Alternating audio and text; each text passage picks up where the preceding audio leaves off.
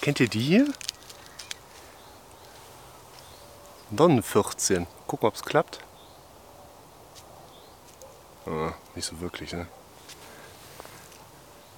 Guck, ich mache mal meinen Kopf raus. So, jetzt nimmt er die, ne? Ja, äh, sieht man so ein bisschen. Ach, herrlich, ne? Hier, ich würde gern zu der, genau, das lag mir eben am Herzen, der meine Antwort geben zu können. Meine Schwachstelle ist der Kopf.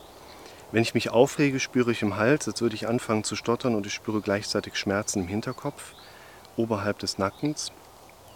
Keiner konnte darauf eine Antwort finden. Es wurde ein MRT des Kopfes bei mir gemacht, aber es wurde nichts festgestellt. Jedes Mal, wenn ich unter enormem Druck stehe oder angegriffen fühle, fühle ich diesen Schmerz. Willkommen zum Podcast für mentale Gesundheit, Zufriedenheit und Wohlbefinden. Du scheinst schon vielfach da eine Antwort drauf ja, einholen gehabt haben zu wollen. Was genau ist das? Dass dir darauf bisher niemand eine Antwort gegeben hat, das wundert mich jetzt wenig und ich werde dir auch keine konkrete Antwort darauf geben können. Denn äh, ja, also ich habe kein MRT und ich bin noch nicht mal bei dir in der Nähe, so nach dem Motto. Aber ich glaube, dass ich dir so ein paar Inhalte mal aufzeigen kann oder mal so ein bisschen umschreiben kann, die dir vielleicht helfen, deine Situation tatsächlich auch mal etwas zu verändern, vielleicht sogar in den Griff zu bekommen. Ich glaube, ein relativ wichtiger Punkt ist, ähm, erstmal jetzt gerade so nochmal eine kurze Reise in so dieses symptomatische Landschaftsbild zu machen. Die Symptome, die du erlebst, grundsätzlicher Natur, die hören sich sehr stark nach einer Stresshormon-induzierten Situation an. Das bedeutet, wir haben nicht jetzt diese typische panikattackenartige Situation, dass du einen inneren Fluchtmechanismus bekommst oder zitterst oder einen schnellen Herzschlag spürst. Was du aber, glaube ich, mitbekommen kannst, ist einfach eine sehr, sehr, sehr ausgeprägte Introspektionsfähigkeit, die wir einfach typischerweise bei Patienten haben, die eben auch mit dem Thema Panikbenommenheit, Schwindel einfach so ein bisschen tangiert sind. Die Symptomebenen, was eben in diesen Stresssituationen passiert, kannst du dir in den anderen Videos angucken. Hier würde ich tatsächlich auch sagen, da mag organisch eine Nachvollziehbarkeit da sein, warum es in diesen Situationen zu diesen Schmerzerleben im Kopfbereich kommt.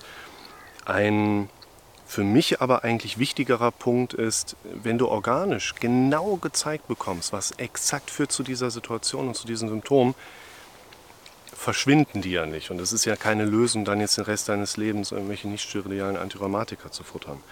Und ein ganz typischer Prozess in dem Problemkontext mit Stress, Benommenheit, das kommt ja auch gleich nochmal, ne? jedes Mal, wenn ich unter enormen Druck stehe oder mich angegriffen fühle, fühle ich diesen Schmerz. Wir Menschen sind halt auch Säugetiere. Der Mensch ist ein total beklopptes Säugetier, aber das ist wieder eine andere Geschichte. Und wir neigen auch dazu, sensible Bereiche in Stresssituationen zu schützen. Das bedeutet, wenn wir den ganzen Tag so einen latenten Druck ausgesetzt sind, dann laufen wir Menschen halt gerne so durch die Gegend und ziehen die Schultern die ganze Zeit hoch, um den vulnerablen Bereich hier der großen Karotiden so ein bisschen schützen zu können. Mein alter Ausbilder im Rettungsdienst sagte, wenn du angegriffen wirst, guck, dass du irgendwie jemandem hier Karotiden rausreißt und die anderen werden schreiend einfach weglaufen. Das war Selbstverteidigung im Rettungsdienst, war ein lustiges Seminar. Und es ist ein ganz typischer Punkt, dass darüber halt die ganze Zeit die Muskulatur anspannt, manchmal auch dazu kommt, dass vielleicht die Leute zu wenig trinken. Ne? Alles unter zweieinhalb Litern sagt man ja, mhm, kommt natürlich immer noch mal auf die Person drauf an. Aber führt auch zu einem erhöhten Muskeltonus, führt zu einem veränderten Schmerzwahrnehmungsbild. Der Konsum von Koffein macht dann natürlich auch noch mal so ein paar Sachen mit aus.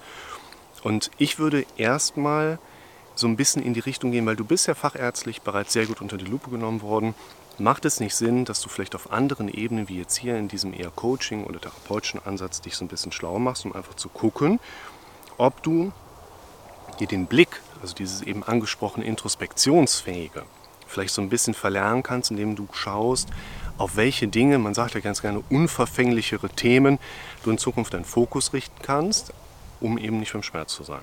Merke dir, Distanz kommt nicht aus der Distanz, sondern aus Nähe zu Neuem. Das ist so ein ganz wichtiger Punkt da drin. Und was ich sehr spannend finde, ist, dass hier natürlich von dir auch geschrieben wurde, dass da enormer Druck kommt oder du dich angegriffen fühlst. Jetzt müssen wir natürlich auch mal so sagen, wir leben in einer Gesellschaft heutzutage und haben einen Alltag, in dem das mehr und mehr irgendwie Normalität zu werden scheint. Ich, wenn ihr mir was schreibt, schreibt einfach Tag Herr Rick oder Hallo Lukas, ich duze dich mal direkt, könnt ihr alles machen.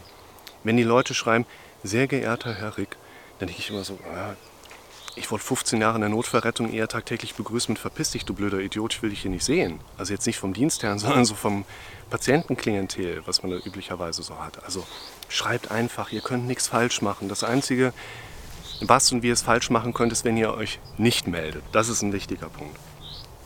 Und hier sollten wir vielleicht mal so ein bisschen leveln, wie, also was passiert denn da?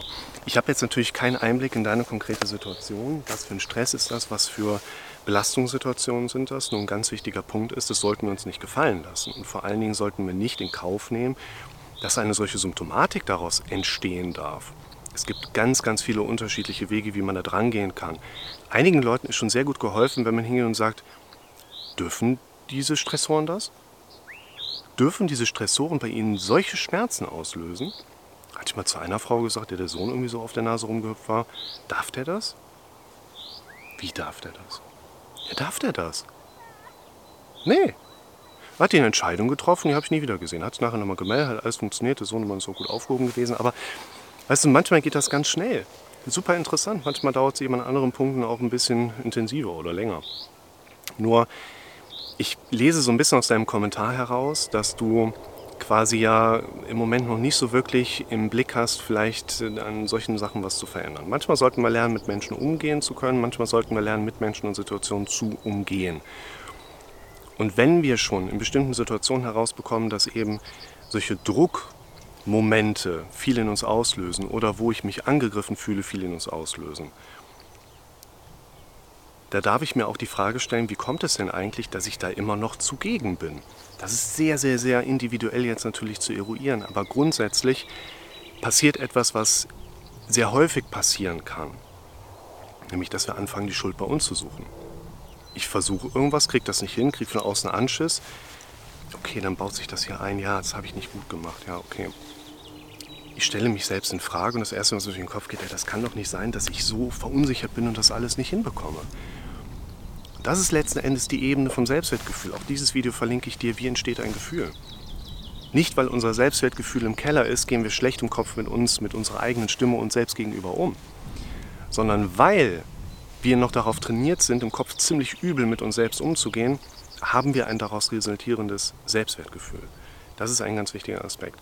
Und was ich eben auch in der Praxis bei den Leuten sehr häufig beobachten kann, ist, wir neigen dazu, eher uns selber für irgendwas anzukacken, als den tatsächlichen Stressor mal herauszuarbeiten und zu sagen, okay, bei dieser Nummer, da spiele ich einfach nicht mehr mit. Das ging mir auch durch den Kopf. Was den Eingang des Kommentars angeht, meine Schwachstelle ist der Hinterkopf. Junge Dame, das ist nicht deine Schwachstelle, das ist das beste Alarmsignal, was du in deiner aktuellen Situation wahrscheinlich nur haben kannst. Dein Kopf, genauer gesagt dein Hinterkopf, geht hin und sagt, pass mal auf, das wollen wir so nicht wenn du diese Schmerzen am Hinterkopf vielleicht lernen kannst, mit einer solchen Sprache zu identifizieren, dein Kopf will dir damit nichts sagen, glaube ich. Aber du kannst lernen, dieses Phänomen deines Hinterkopfes richtig zu verstehen. Weil ob du jetzt zum Beispiel Kopfschmerzen bekommst in bestimmten Situationen, oder ob du Schwindel bekommst oder Panikgefühle oder eine Angststörung oder eine Depression, es ist immer der gleiche Mechanismus. Schau dir das erste Schwindelvideo nochmal an, auch das verlinke ich dir gerne. Auch übrigens immer unten in den Kommentaren, damit ihr die auch auf jeden Fall findet.